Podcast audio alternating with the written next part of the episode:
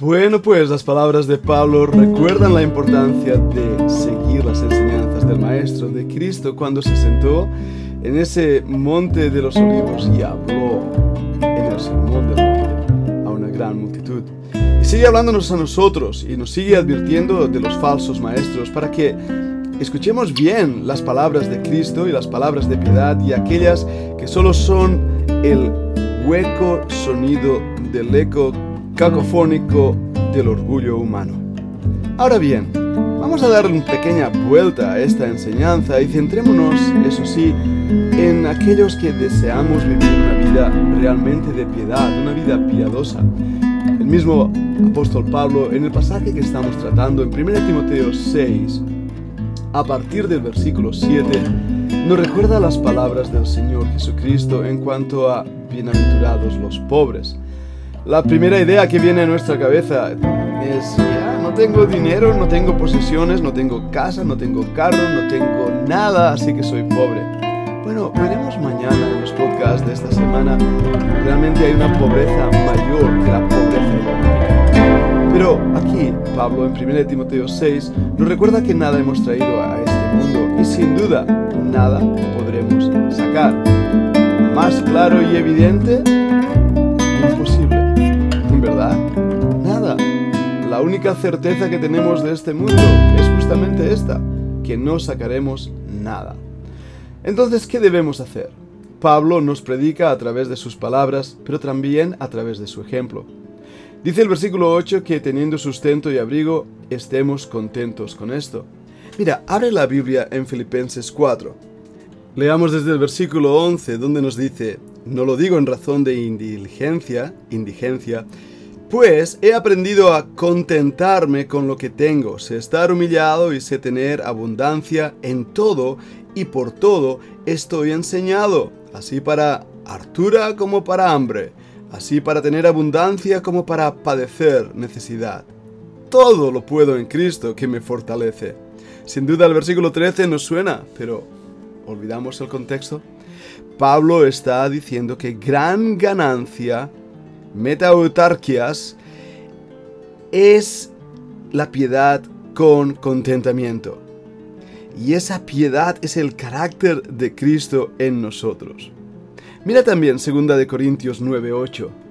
Dice así: Y poderoso es Dios para hacer que abunde en vosotros toda gracia, a fin de que, teniendo siempre en todas las cosas todo lo que basta, abundéis para toda buena obra, como está escrito, derramó, dio a los pobres, su justicia permanece para siempre, y el que da simiente al que siembra, también dará para comer, y multiplicará vuestra sementera, y aumentará los crecimientos de los frutos de vuestra justicia, para que estéis enriquecidos en todo para toda bondad, la cual obra por nosotros, hacimiento de gracias a Dios, porque la suministración de este servicio no solamente suple lo que a los santos falta, sino también abunda en muchos hacimientos de gracias a Dios. Versículo 12.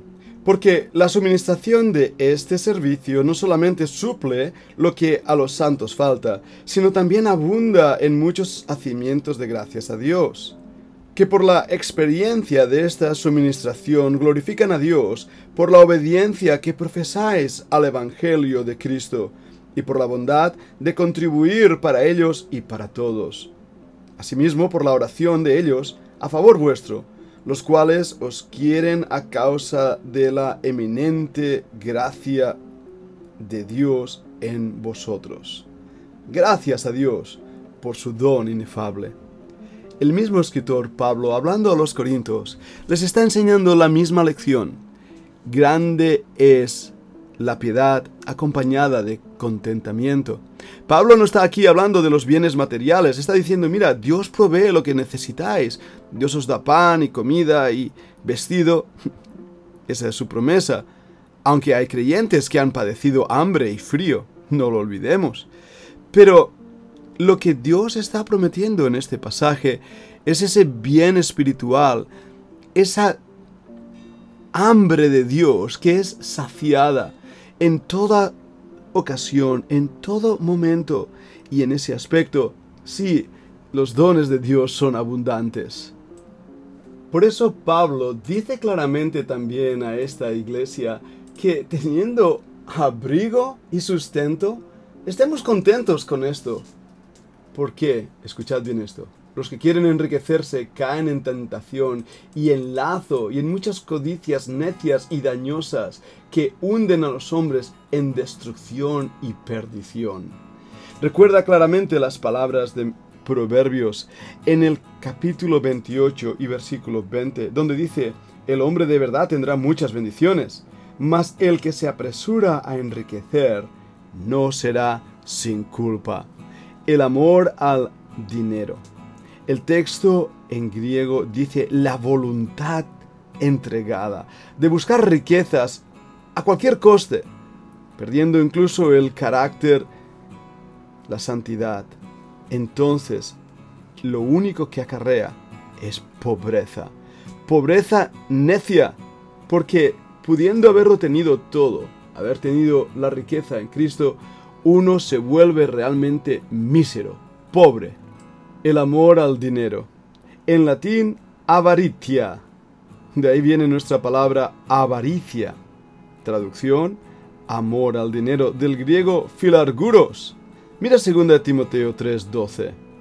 El pasaje es claro al decirnos que también todos los que quieren vivir piadosamente en Cristo Jesús padecerán persecución.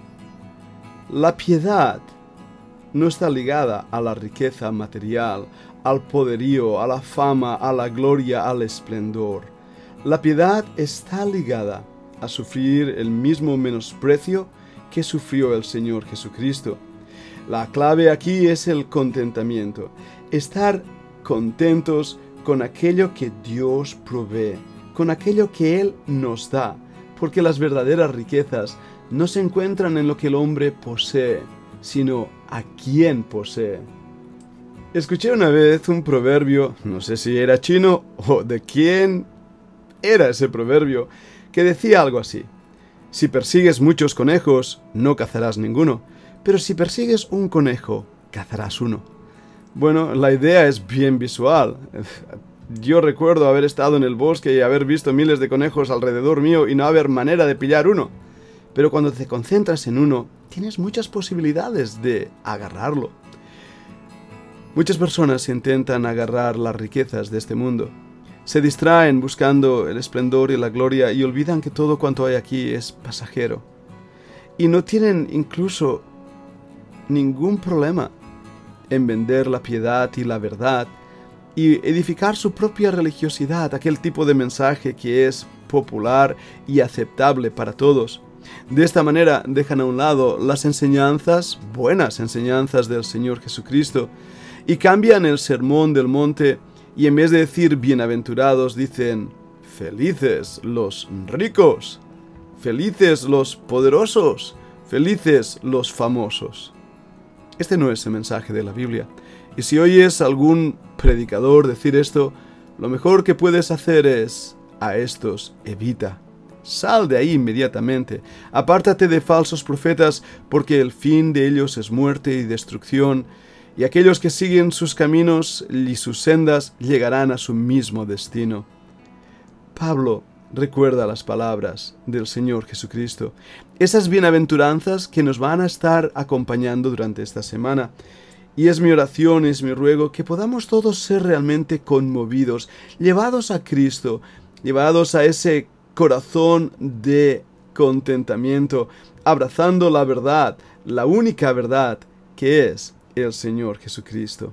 Abramos pues los ojos y démonos cuenta que quien tiene a Cristo tiene todas las cosas. Es mi oración. Que Dios os bendiga.